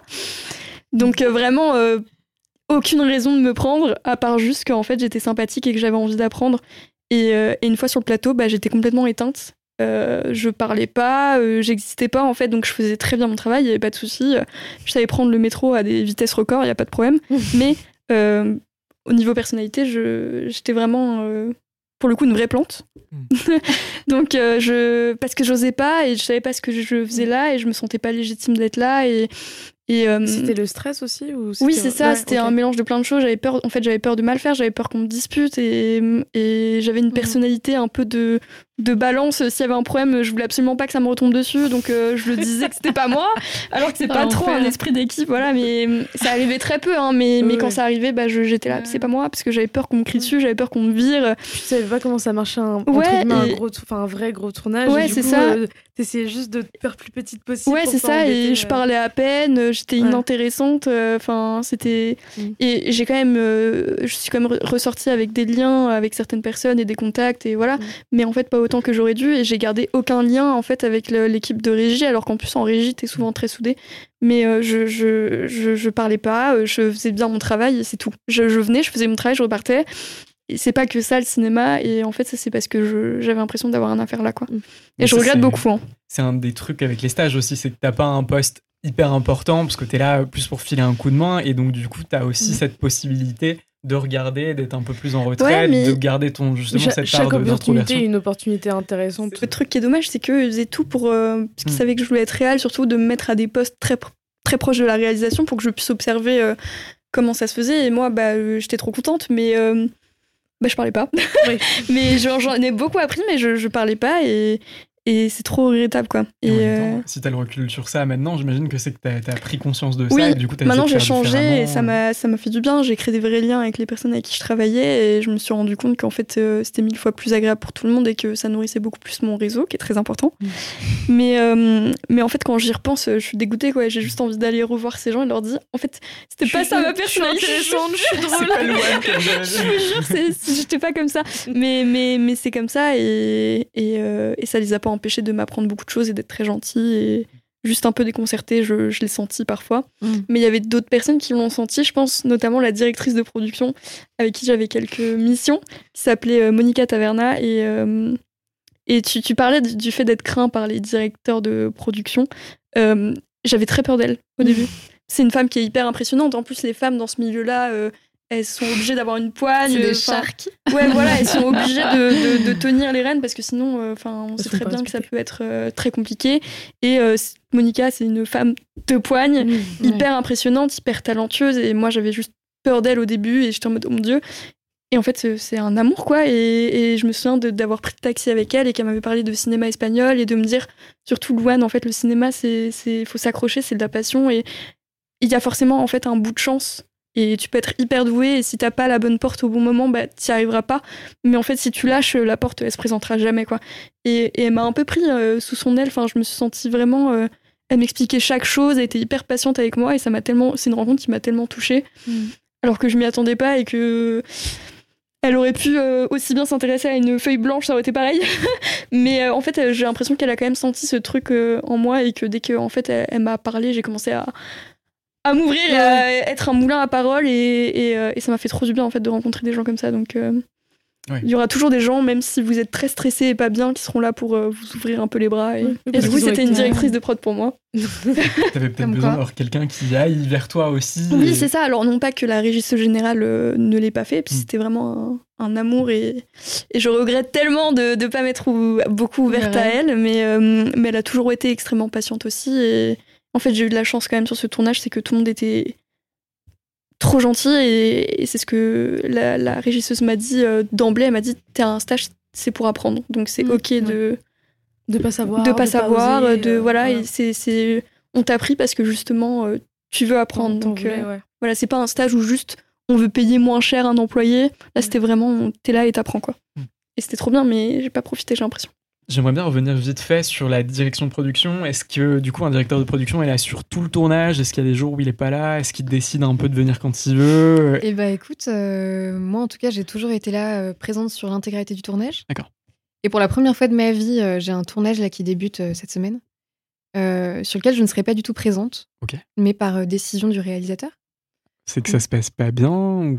Je, à mon avis, il y a peut-être eu des mauvaises expériences avec ses directeurs et directrices de production. Personne de la prod, du coup. Euh, et personne de la prod, non. Donc, c'est-à-dire qu'il n'y a pas de représentant légal de la hmm. production, qui pour moi est un réel problème. Mais bon, après, voilà. Donc, euh, non, en tout cas, euh, pour moi, c'est essentiel que le directeur soit là pendant tout le tournage. Hmm. C'est aussi, je trouve, rassurant je trouve, pour tes équipes, de leur dire euh, je vous laisse pas euh, vous démerder euh, dans des conditions de tournage où j'ai même pas vérifié vous alliez dormir ou vous alliez. Tu vois, enfin. Mm. Pour moi, il y a un truc qui est hyper important, bah, surtout que j'ai quand même fait beaucoup de courts-métrages, mm. donc dans des budgets, dans des, économies, où j'ai pas forcément toujours pu bien payer les gens, voire même pas du tout sur des projets bénévoles. Et donc pour moi, c'est hyper important d'être au même titre que ma régie, d'être la première arrivée et la dernière partie, quoi je trouverais ça aberrant d'avoir toute mon équipe technique qui est en train de se taper une remballe de nuit dans une forêt, tu vois. Et que moi, euh, je sois en train de boire un verre de vin. À euh, Paris. ouais, non, mais enfin, euh, ça, à, les attendre qui, qui remballent. Mais après, chaque dire, dire de prod est différent là-dessus. En tout cas, je sais pas, moi, c'est ça me paraît normal mm. de montrer que je suis avec mes techniciens, tu vois. Et pourquoi plutôt la direction de production que euh, un autre métier de la production? C'est parce que les opportunités ont fait que, ou c'est toi qui étais plus intéressé par le tournage que euh, par la partie euh, production, recherche de financement ou développement bah, Je crois que hum, j'aime beaucoup être sur le terrain. Et donc c'est vrai que participer à toute l'organisation du tournage, plus y assister, ça c'est vraiment là où je, m'éclate le plus. Quoi. Quand, je, quand je vois la concrétisation de tout ce qu'on a mis en place, mmh. de tout ce sur quoi je travaille depuis des mois, et puis, et puis tu rencontres les gens, c'est concret, tu vois. Ouais, tu fabriques le film, ce qui est peut-être plus abstrait effectivement dans les autres métiers de la production, en tout cas au début, euh, sur la partie développement et tout ça. Oui, puis comme je te disais, c'est juste, voilà, aussi, j'ai rencontré une dire de prod. J'aurais rencontré peut-être euh, un, producteur ou une chargée de prod, ça aurait peut-être été différent et je me serais mm. orientée là-dedans en me disant, bah, ça a l'air cool ce qu'elle fait aussi. Et là, simplement, ça s'est fait euh, grâce à elle. Je lui dois beaucoup parce qu'elle m'a permis de rencontrer des gens même si c'était pas du tout dans le secteur euh, ciné, c'était vraiment audiovisuel. Mais, euh, mais elle m'a permis de voir à quoi ressemblait son métier. Et après, c'est vrai que les choses, en fait, se sont enchaînées. Et j'ai jamais vraiment eu à chercher de travail euh, à la suite de cette rencontre. Donc. C'est parfait. Ouais, ouais. Est-ce que c'est vraiment différent d'être directrice de production dans la pub que, plutôt que dans, dans, la fiction? Oui, dans le sens où. Alors, déjà, les budgets sont pas les mêmes. en tout cas, pour le moment, les films sur lesquels j'ai travaillé. Et puis, au-delà de ça, euh, généralement, on n'est pas sur des mêmes configs, dans le sens où sur un tournage, tu pars quand même beaucoup plus de temps, potentiellement, que sur une pub qui peut être faite en une journée, tu vois. et puis, et puis bah, je trouve qu'on raconte pas la même chose. Enfin, moi, dans la fiction, il y a une histoire qui m'anime, il y a quelque chose d'artistique qui me transporte. J'ai envie de raconter une histoire avec une équipe que j'embarque avec moi. Alors que dans la pub, bah, à la fin, c'est que les gens achètent un slip ou, enfin, tu vois, la mission, elle n'est pas la même, quoi. C'est sûr. Tu parlais de, ta régie, c'est euh, comment tu travailles avec ton régisseur, c'est ou ta régisseuse, du coup, c'est quoi votre relation? Le ou la régie, euh, c'est vraiment, je le considère comme mon bras droit, quoi. C'est-à-dire que, et malheureusement, j'ai du mal à trouver des, des, des bons régisseurs généraux sur lesquels je vais pouvoir. Je c'est pas encore. sur lesquels je vais pouvoir pleinement me, me, reposer. Ouais. C'est normal, hein, on, se découvre dans le travail. Et j'ai aussi, et ça c'est un énorme apprentissage pour moi, c'est apprendre à déléguer. ce sujet, ça aussi. Où en fait, euh, j'ai tellement peur que les choses soient pas faites comme moi j'aimerais qu'elles soient faites, mm. que du coup, ouais, j'ai besoin de mettre un peu euh, mon grain de sel partout. quoi. C'est un peu ton travail aussi de checker, de rechecker un peu tout. Euh, de repasser, de revérifier. Ah bah oui, oui. Bah oui, parce qu'en fait, toi, en tant que dire de prod, t'es garant que tout le monde ait, bien fait son, son, job en amont. Mm. Donc tu dois aller à la pêche aux infos, tu dois aussi t'assurer que la communication au sein de tes équipes se passe bien. Tu peux aussi assurer ce, ce rôle très important de référent harcèlement, la figure euh, rassurante et vers qui tu peux te tourner si, si se passe quoi que ce soit. Tu te sens pas bien pendant le tournage parce qu'il y a un tel ou une telle euh, qui, qui agit ou ouais, qui a des, des, un comportement déplacé. C'est vraiment un rôle hyper, hyper important là-dessus. Et pour moi, très tourné vers l'humain, en dehors de l'aspect financier, évidemment, euh, qui est moins fun. J'avais une question en lien un peu avec ça. Euh, du coup, quels sont les interlocuteurs principaux du directeur de production sur un tournage? Parce que tu parles de réal, tu parles de régie. Est-ce qu'il y a l'assistant réal aussi? Est-ce qu'il y a d'autres postes? Ah bah ouais, l'assistant réal énormément énormément parce que c'est la personne vers qui je vais me référer sur tout le plan de travail, tu vois. Comment le tournage va se découper. Euh. Donc on valide ensemble aussi des, des, journées de tournage, tu vois, au niveau des horaires. Moi, il faut que ça soit OK. Si tu me sors un plan de travail avec une journée de 12 heures, je vais te dire, on va se calmer, quoi. Parce que j'ai pas envie d'emmener mes équipes et de leur faire subir ça. Parce qu'heureusement, on est en France et qu'il y a d'autres pays, par contre, où, euh, genre le Japon, où il n'y a bah pas d'horaire, quoi, du coup. On met les couilles, tu vois. et, non, je trouve que c'est normal. Euh, dans un cadre et tu as, une. Voilà, moi, je, dois assurer en tout cas ça, de vérifier qu'on mm. rentre dans un cadre légal normal, mm. que, que ça déborde pas dans tous les sens. C'est sûr. Donc, euh, oui, pour ça, la relation avec le premier A, c'est hyper important, mais au même titre qu'avec mon chef-up, est hyper important. D'accord. Ouais, tu as vraiment lien euh, avec le chef-up aussi. Euh. Ah, bah, bien sûr, parce qu'on va être en, dialogue permanent sur toutes les listes techniques, tu mm. vois. Ok. Donc, tous les chefs de poste. Bien sûr. Ça, ah, oui, oui. ok. Oui, oui, c'est hyper important euh, d'être en contact avec tout le monde. Euh. Parce que de toute façon, tu gères le budget, donc même chef d'éco va te faire valider ces trucs et Exactement. tout. Ok, donc c'est la prod qui valide les devis, euh, qui les reçoit, qui les valide, qui, qui, renégocie. Ouais. Ouais. Ouais, c'est moi qui reçois en fait tous les devis et qui ensuite, selon la budgétisation que j'aurais fait en amont de mon film, je dis si ça passe ou pas. Et là, tu rentres dans une phase que j'adore, qui est la phase de négociation. Voilà. et, non, qui est, très, qui est très cool. Après, c'est euh, toujours un peu moins cool quand tu es dans des courts-métrages, par exemple, où t'as pas d'argent et que tu leur demandes l'impossible. Mais bon, c'est aussi le jeu, tu vois. Enfin, moi, j'ai eu l'occasion d'avoir euh, des projets avec beaucoup plus de moyens. Donc, je sais que je vais aller retoquer chez ces fournisseurs-là parce qu'ils m'ont euh, mhm. Parce qu'ils te connaissent. Ils me connaissent et je leur ai déjà amené des projets où j'ai même pas essayé de négocier parce que j'avais suffisamment d'argent pour que. Tu vois Donc c'est faire en fait. C'est de se dire bon, je vous amène des projets je sais que vous faites de l'argent. Et en contrepartie, quand je suis fauchée et que j'ai pas d'argent, ils peuvent me dépanner aussi du mm. matériel. C'est un. Mais c'est un, donnant-donnant. Bien sûr, euh, mais c'est un énorme jeu de séduction. ça m'a fait rire parce que là, maintenant, je me, je me, fais inviter, par exemple, à déjeuner par des, par des boîtes de loc. Alors au début, j'ai pas compris tout, début, j'étais là, genre, mais qu'est-ce qu'il me veut en fait? Qu'est-ce qu'on va se raconter? On va passer un déjeuner avec. Euh... Les caméras. Ouais, et en fait, tu comprends que c'est juste, on se drague en fait. Mm. Non, mais dans, dans, en tout bien trouvé, dans évidemment. évidemment. Mais dans le sens où, voilà, on prend tes nouvelles, quels sont les projets sur lesquels tu travailles. On sur la flamme. exactement. et de se positionner un peu, ah ok, t'as tel film qui vient, bah tu m'envoies tes devis. Euh. Et en fait, euh, je trouve ça génial et, même euh, chouette humainement, plutôt que mm. de passer tout le temps par des échanges de mails de se dire ok bah on s'est rencontrés on a déjeuné ensemble et, euh, et, en fait on s'apporte l'un l'autre quoi. Mm-hmm. t'as besoin de, as besoin de moi et moi j'ai besoin de toi ça entretient la fidélité aussi. Ouais c'est super intéressant. Ok je savais pas du ah, tout. ouais, mm. C'est marrant parce que l'épisode qu'on a tourné avant et qu'on diffusera deux semaines après, euh, avec du coup euh, Michael Muller de chez The Joker Spin, il disait que la programmation dans le cinéma c'était un métier d'humain et j'ai l'impression que du coup il y a, y a, beaucoup d'humains dans tous les métiers, à part peut-être chez les scénaristes, mais, euh, mais globalement il y, a y a de l'humain dans tous les métiers et donc le tien particulièrement, puisque tu t'es vraiment confronté à plein plein de gens quoi du coup. Ah oui, oui, bah c'est que ça. Moi, je passe ma journée, enfin une journée type quand je suis en prépa d'un film, c'est euh, je suis devant mon ordi, je bombarde de mails toute la journée et je passe ma vie au téléphone. Hmm. À répondre à des coups de fil, à appeler tous mes chefs de poste dès qu'il y a des trucs qui se débloquent ou à l'inverse dès que j'ai des questions. Tu parles avec toute ton équipe, tu es ouvert à tout. Euh, faut penser. En fait, es un peu la tête pensante de, de, de, tout ce, cet objet artistique que tu es en train de créer. Hmm s'assurer que personne n'ait rien oublié pour qu'une fois qu'on se retrouve sur le tournage, il n'y ait pas de mauvaise surprise. J'ai l'impression que la directrice de prod, c'est un peu l'assistante réelle de la production. En un sens Assistante... Ah, sur l'organisation.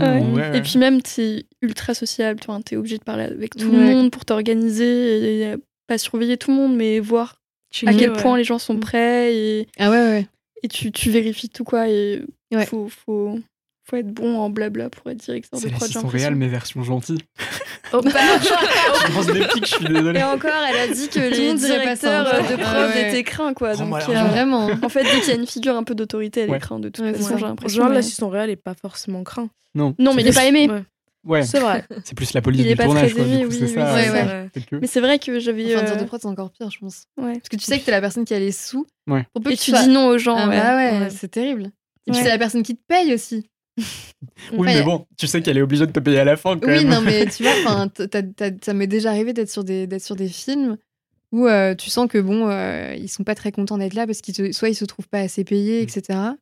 Ou alors ils vont venir te voir en te disant bon, est-ce que euh, je pourrais être payé sur cette journée? Et j'ai envie de dire mais j'ai pas d'argent en fait moi. Je, distribue l'argent que la production veut bien me donner, mais c'est pas moi qui amène les sous. Enfin, je, je peux pas faire des miracles quoi.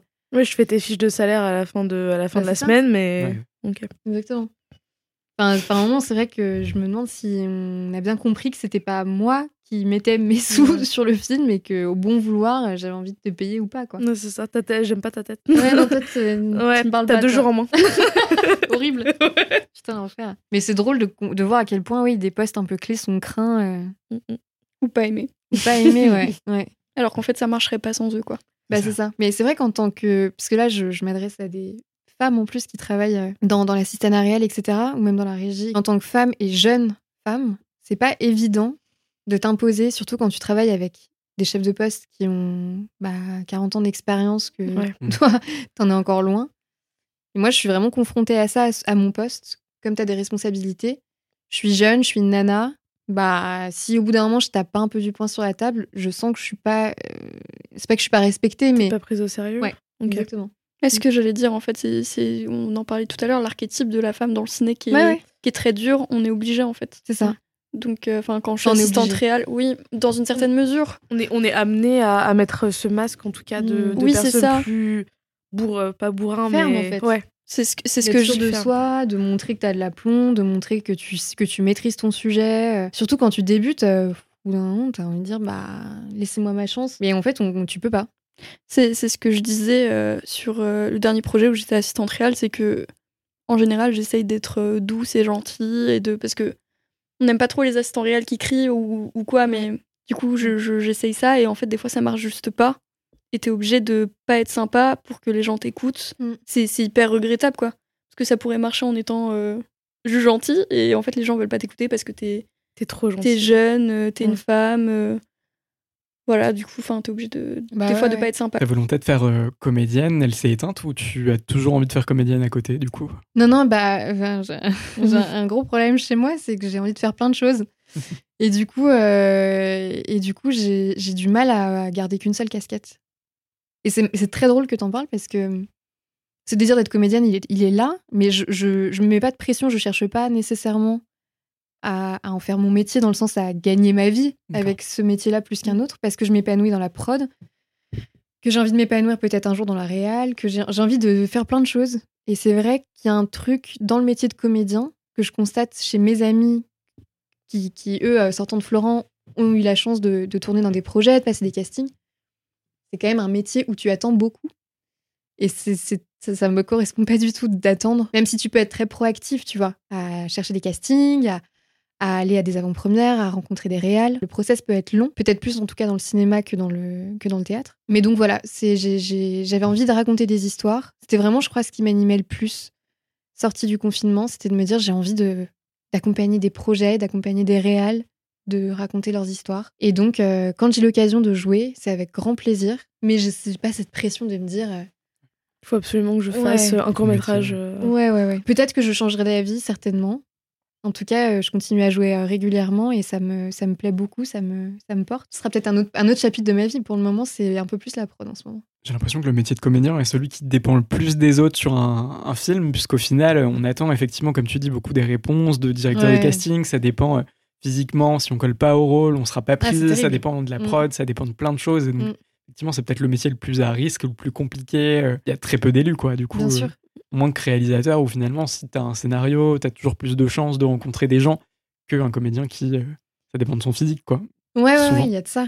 Il y a de ça. Bah après, euh, il y a beaucoup de, de, comédiens. Euh, j'en parlais avec, euh, avec mon copain qui, lui, du coup, est, est, réel, qui me disait Mais tu sais, il y a beaucoup d'acteurs, en fait, qui juste s'écrivent des rôles et hmm. ensuite vont vers des réels et leur disent Bah voilà, j'ai envie d'interpréter ça. Et les réels se disent Ok, ça, me, ça me chauffe et je te vois là-dedans et on y va, quoi. Tout comme des comédiens qui deviennent réels, comme Xavier Dolan à l'époque qui s'est mis en scène, tout ça. Exactement.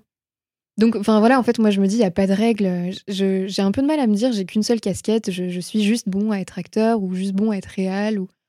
Je sais pas, si tu as des choses à raconter, tu peux être n'importe quoi. Tu peux être. Euh, alors après, il y a des métiers plus techniques, mm. là où c'est des compétences. Ouais, puis il faut être passionné par la caméra, par le son, par tout ça. C'est chose qui, pour moi, me parle moins. Mm.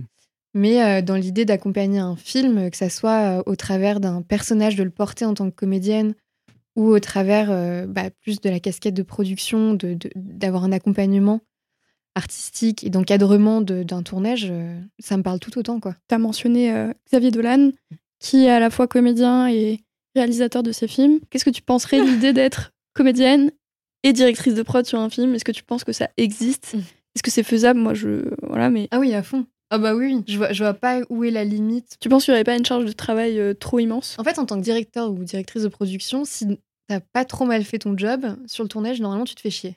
Normalement. c'est plutôt bon signe. Hein. C'est un dire de prod se fait chier, c'est que tout se passe bien, en fait. C'est que tout va bien. Oui, oui, tout a été fait en amont. Donc, en fait, une fois que tu arrives sur le tournage, tu pourrais tout à fait mettre des, des chaussures d'acteur parce que. Euh, hmm il faut être un peu schizophrène, tu, parce que tu files l'argent ou tu mets les budgets et en même temps, de toi de l'autre côté, tu es là devant la caméra, tu dois être en même temps de prendre des directions d'acteurs et en même temps, tu vas lui dire là, mettre moins de budget ou on n'a pas la possibilité de faire cette scène. Des fois, est-ce que le rapport serait pas un peu, un peu étrange? Parce que du coup, euh, je, bah, pense que ça demande une bonne prépa en amont. Ouais, et que le réel, il y a une confiance aussi des deux côtés. Ouais, ouais, ouais, complètement. Parce que du coup, en amont, en vrai, il y a aussi toute la prépa d'acteur que tu aurais dû assurer en plus de ton travail euh, qui doit être absolument parfait bah, dire de prod. Pour ça, je pense qu'il faut être bien accompagné. Et puis certainement t'entourer avec un, peut-être des assistants mm. de confiance, tu vois, qui seront euh, mm. ou aussi et puis en parler avec le producteur, si un producteur, tu vois. De se dire bon comment tu le sens pour que une fois que je suis sur le tournage, je, change de casquette et, mon et mon adjoint euh, gère quoi. C'est ça. Marrant. Ouais, c'est mieux peut-être parce qu'au moins il y a quelqu'un pour gérer la prod quand même sur le moment et pas avoir à sortir de son rôle pour aller appeler machin euh, pour arranger bah un problème. Et c'est rigolo parce que là j'ai assisté dernièrement à un, une version de montage d'un long métrage. Et pendant la projo, euh, je vois la productrice, puis je vois la dire prod, puis je vois la chargée de prod. En fait, ils ont tous un rôle dans le film, tu vois. Et du coup, à la fin de la prod, je me dis, mais qu'est-ce qui s'est passé en fait? Genre, j'ai vu littéralement toute la prod qui joue dans le film. C'est des caméos où ils jouent vraiment des rôles. Du coup, je trouvais ça hyper marrant et tout. Et à la fin, j'en ai reparlé. En fait, c'était marrant et tu te dis, en fait, c'est tout à fait possible, tu vois. Enfin, il n'y a pas de, il a pas de règles et en mm. fait. Euh, alors, est-ce que c'est pour des problèmes budgétaires parce qu'ils n'avaient pas les moyens de payer autant de second rôles que du coup, il y a toute la prod qui a eu un rôle dans le film? faire un kiff de mettre tout le monde. Euh, pour les petites équipes, ça peut. C'était hyper cool, tu vois. Et, et ouais, non, il n'y a, pas, a pas de règles. Enfin, Ça se fait beaucoup aux États-Unis, les comédiens qui sont aussi producteurs du film, alors Ah, pour d'autres raisons, parce que Ouais. du coup, un Tom Cruise, il va décider quasiment de la mise en scène du film à la place ouais, du réal.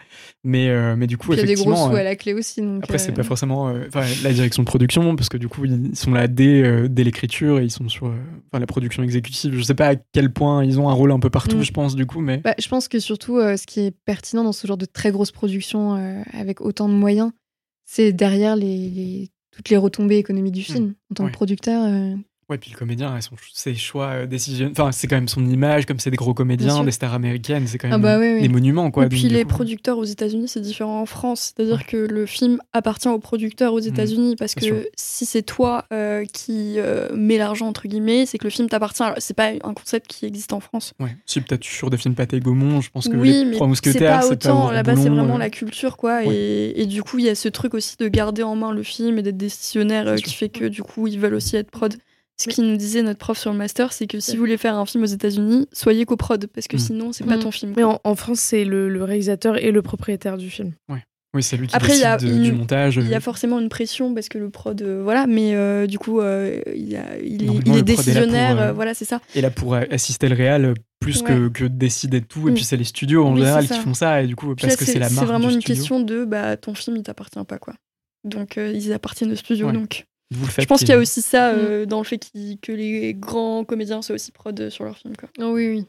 D'où le fait qu'il y ait des réalisateurs qui aient le final cut de leur film, Ouais, qui demandent ou qui d'avoir le final cut du film.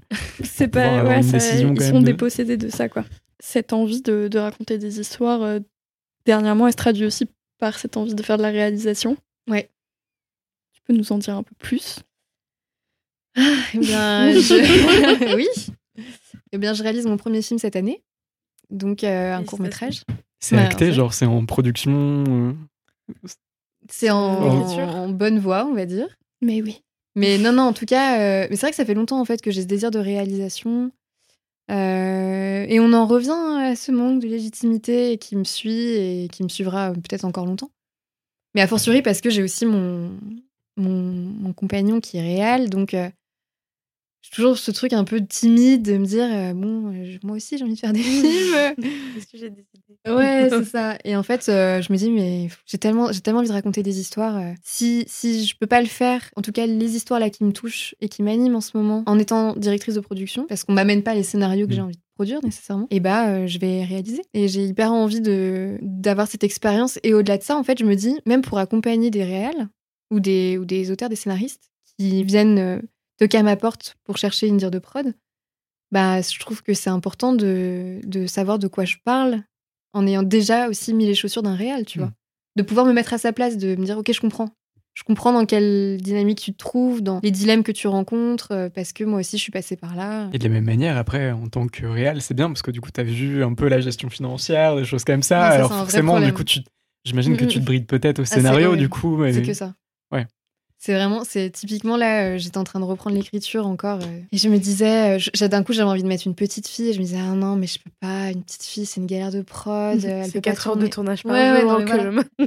J'étais en train de me poser ce genre de questions quand même. J'étais en train de me dire non mais légalement puis il faut avoir les parents de 7 enfin tu vois si elle est mineure j'étais en train de me dire puis je suis obligée de la payer enfin du coup en fait j'étais là genre mais je suis en train de me pourrir la vie à penser à que des problèmes Mhm. de prod donc du coup c'est vrai que par moment j'aimerais mieux oublier toutes ces problématiques là parce que euh, je réfléchis à un film que je vais pouvoir faire dans mes contraintes budgétaires dans mes contraintes de prod Pourtant, tu m'as dit quelque chose qui m'avait beaucoup marqué, qui m'a beaucoup aidé, euh, parce que tu avais euh, relu euh, un de mes scénarios et on en avait parlé d'un autre que j'abandonne et que je reprends et que j'abandonne et que je Oui. reprends. Et tu m'as dit, euh, écoute, Loane, écris, écris tout ce qui te passe par la tête. Écris vraiment tout ce que tu veux raconter et après, Ouais. et après on réduira en fonction de ton budget et de, de comment on peut faire. Mais écris. Écris tout ce que tu veux. C'est toi qui me l'as dit d'ailleurs. je me souviens très Et bien. ça m'a et ça m'a tellement aidé et, euh, et du coup je te retourne le, le compliment. Faites ce que Mais je non, dis, mais- pas ce que je fais. Ouais, toujours. Mais c'est drôle parce que même au cours Florent, on- j'ai le souvenir d'un d'un prof qui nous avait dit euh, jouez comme si vous, vous étiez à l'Odéon, quoi. Même si t'es dans une salle avec euh, trois chaises devant toi et qu'il y a Mm. personne, bah, imagine que t'es dans une très grande salle, te mets pas de limite. Enfin, c'est plus facile à dire qu'à faire.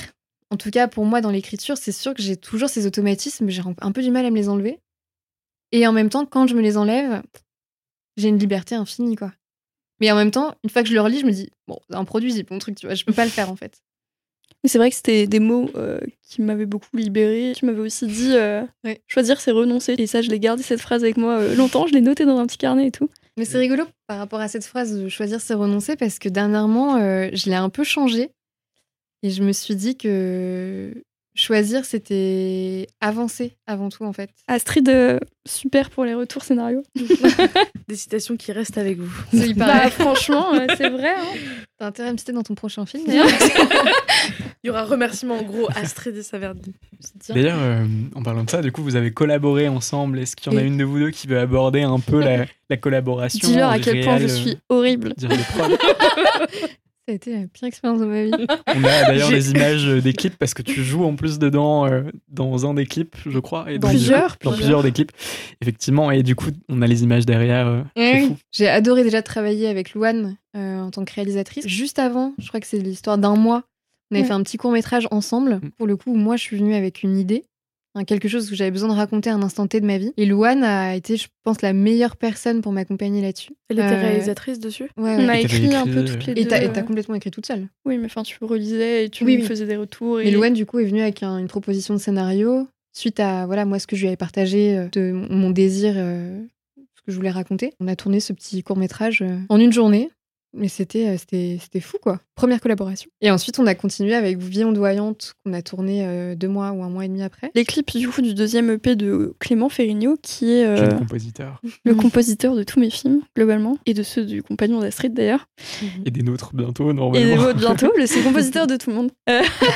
mais du coup, il a sorti un deuxième EP et, et j'ai réalisé tous les clips. Donc, on a fait ensemble, du coup, avec Astrid, six mini-clips. Donc, il y a huit morceaux dans l'EP, mais on en a clippé que 6. Et ils font entre 30 et 1 minute 20. Quand on rassemble tous ces clips-là, ça fait un, petit court métrage puisque les histoires se suivent. On était sur un tournage de La Fémis. Et quand elle est partie, je me souviens que Clément m'a dit euh, oh, J'ai tellement envie de travailler avec elle, mais elle va dire non Et c'est vrai que Clément ne pas me demander. Je sais Il était persuadé que tu allais dire non. Et j'étais là, bah, demande-lui. Enfin, ça se trouve, elle va aimer et tout. Il était là, mais j'ai zéro euro et un rêve. Genre. c'est un peu ça le problème aussi, c'est quand on arrive avec des courts métrages, on n'a pas de, enfin, il y avait, pas forcément de financement. Il y avait 1000 euros, bon. Ouais, il avait mais c'est rien du tout. Quoi. En fait, ce qui était drôle, c'est que Clément m'a dit oui, je... j'aimerais tourner en pellicule et tout. Et moi, j'étais là genre bah ok, cool, euh, grave. Enfin, on en parle et tout. Il me dit mais j'ai 1000 euros. Et j'étais là, ah, bah la pellicule, j'aimerais peut-être. Enfin, on va faire un choix. C'est soit les gens bouffent, soit on tourne en pellicule. Ça dépend où. Enfin, tu, enfin, tu vois, il y avait plein final, vous avez tourné à l'autre bout de la France déjà, ça faisait des coups ouais, on a tourné, oui, c'était. Déjà, tout ça, les 1000 euros étaient partis là-dedans, grosso modo. Mais, euh, mais non, c'était hyper intéressant. Euh, puis surtout, moi, ce que j'adore ce genre de tournage, c'est vraiment euh, entre amis. Hmm. Moi, vraiment, là, je réalise à quel point, parce que je travaille sur des sur des productions euh, un peu plus conséquentes et donc du coup avec des chefs de poste euh, que je connais pas, qui sont beaucoup plus expérimentés. Et du coup, je réalise qu'on n'est pas sur un tournage avec des potes, quoi. C'est vraiment quelque chose de professionnel. C'est moins drôle. Hmm. C'est très intéressant euh, pour tout l'apprentissage encore que ça m'amène et les rencontres que je fais. Mais là, c'est vrai que c'était un tournage vie ondoyante. on a tourné chez mes parents, en petit comité. c'était trop cool. 7, je crois, dans l'équipe technique. Ouais. Du coup, on a tourné chez les parents d'Astrid. C'était une grande maison euh, perdue au milieu des champs et on était, euh, on était là tous les sept et on vivait quoi. Et puis c'était un rythme de tournage qui était pas, euh, qui était très raisonnable. Enfin, on faisait pas des, horaires horribles et puis il y avait beaucoup d'entraide en fait.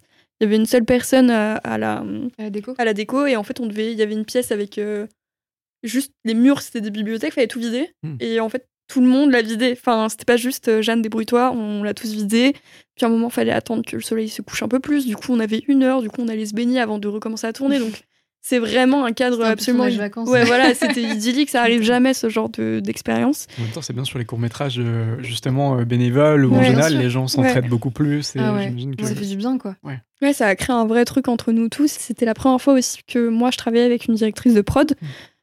Enfin, y il y avait les fondateurs euh, où il y avait trois personnes à la production, mais c'est pas pareil, c'était pas leur métier, c'était pas leur ambition de métier. Ils faisaient d'autres choses à côté. Et voilà, il y avait personne à la production en, réalité. Euh, et, du coup, c'est la première fois que je travaille avec une directrice de production, mais ça change la vie, quoi. Hmm. Ça change la vie. Enfin, c'est vachement utile. Encore plus quand c'est toi.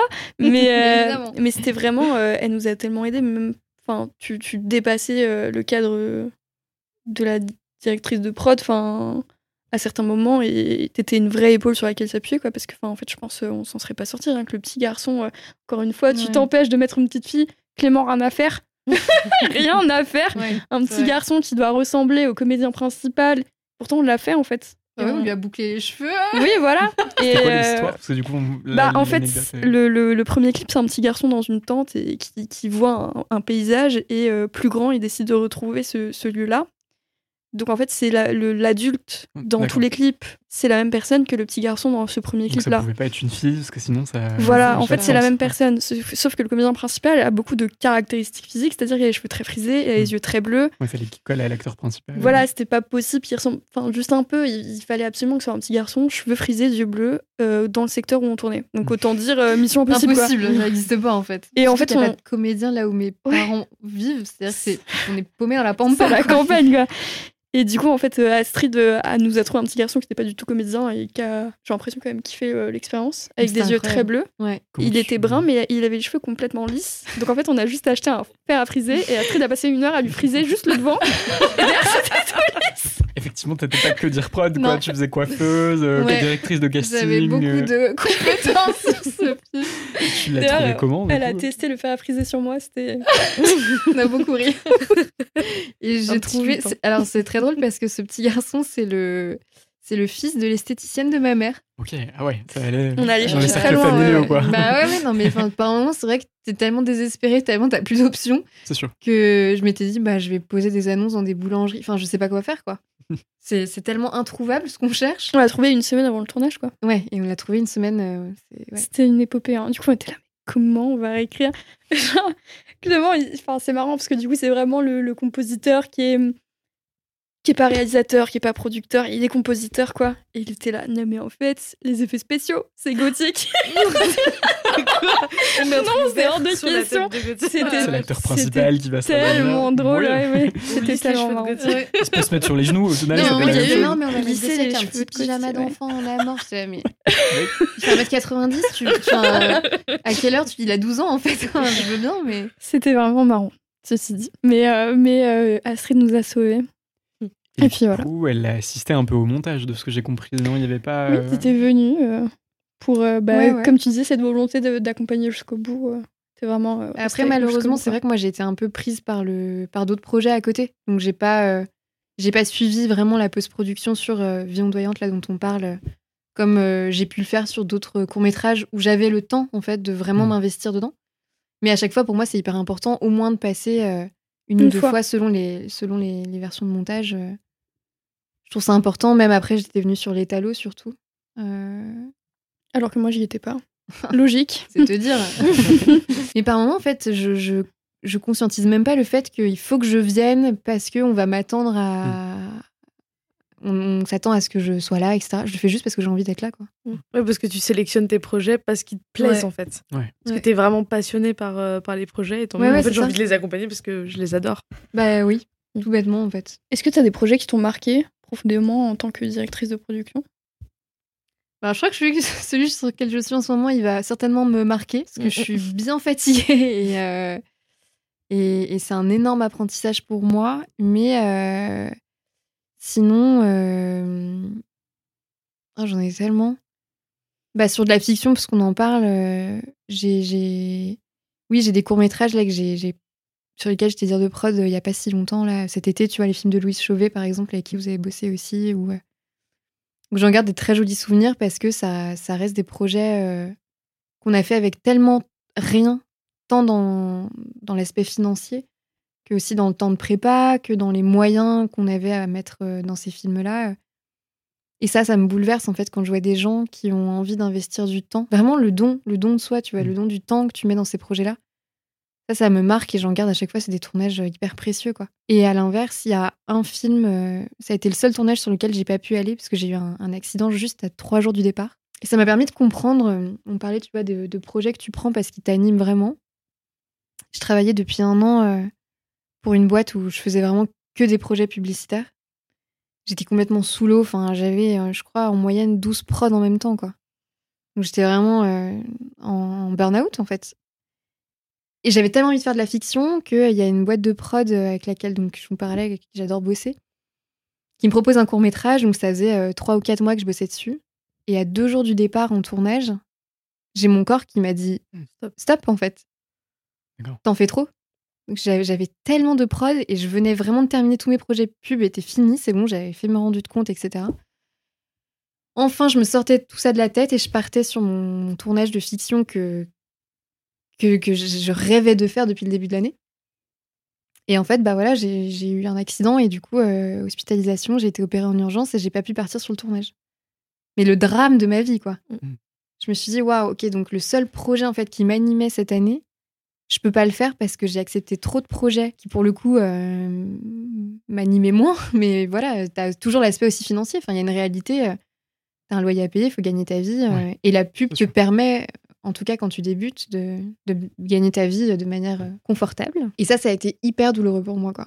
J'avais le sentiment d'abandonner mon équipe. Euh, ils sont partis en tournage. Et, mais t'imagines annoncer ça à la réal, quoi. Il y avait quelqu'un, du coup, quand même euh, de la prod ou au final. Euh, ouais, j'avais une assistante de prod, en fait, à ce moment-là, qui était en stage dans la boîte et qui a été incroyable, qui a pris le flambeau, enfin, qui, a vraiment bah, a pris le relais, tu vois. Mais, mais je me revois passer des coups de fil dans mon lit d'hôpital.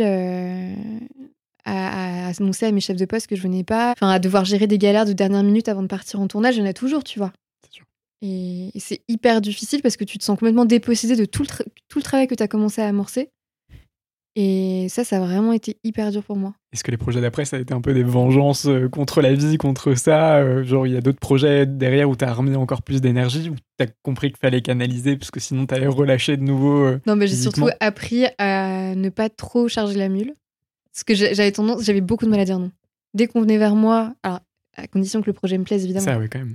si, j'estime que le scénario euh, ne me plaît pas euh, pour des raisons qui me sont propres, mm. je leur dis d'office que je serai pas la bonne personne pour les accompagner, tu vois. Mais c'est vrai que j'ai du mal à dire non. Maintenant, je suis contrainte juste par un emploi du temps qui fait que ça rentre mm. pas en fait. Donc euh, la question se pose pas et j'accepte vraiment des projets qui me plaisent. Donc oui, en fait, à la suite de ça, quitte à se foutre en l'air, Autant faire ça sur des projets qui me passionnent. Si jamais tu as des, des, films sur lesquels tu as bossé, des clips, des choses qui arrivent dont tu voudrais parler Tous les courts-métrages voilà, que j'ai accompagnés en 2023, euh, c'est, j'en suis très fière. C'est des jolis, des jolis projets. Il y a eu le film euh, de Louise Chauvet dont on parlait tout à l'heure, comme un grand brouillard. J'ai accompagné un, réalisateur aussi, Gary, qui était euh, sur son premier film, et ça, pour moi, c'est hyper fort d'accompagner des premiers tournages de jeunes réalisateurs, parce qu'il m'a fait une confiance dingue. Je suis hyper fière du film qu'on a fait ensemble, euh, qui s'appelle Le Redouté. Il y a eu beaucoup, beaucoup de clips, parce que j'ai aussi passé une année euh, où j'ai travaillé euh, pour une boîte qui fait beaucoup de, live sessions pour de la musique. Puis là, dernièrement, j'ai un clip qui est sorti bah, la semaine dernière pour, pour MGMT, qui est un groupe que j'affectionnais beaucoup en plus quand j'étais jeune. Et donc, j'étais hyper contente d'être dire de prod sur le clip qu'on a sorti là la semaine dernière. Et puis bah, beaucoup de très jolis films qui vont sortir en, 2024. Beaucoup plus de fiction que les années précédentes. Trop bien. Et ton premier film qui arrive? Et mon premier mm. film qui sortira à mon avis pas avant 2025, euh, mais... Euh, C'est sûr. mais en tout cas voilà, c'est des plein de jolis projets quoi.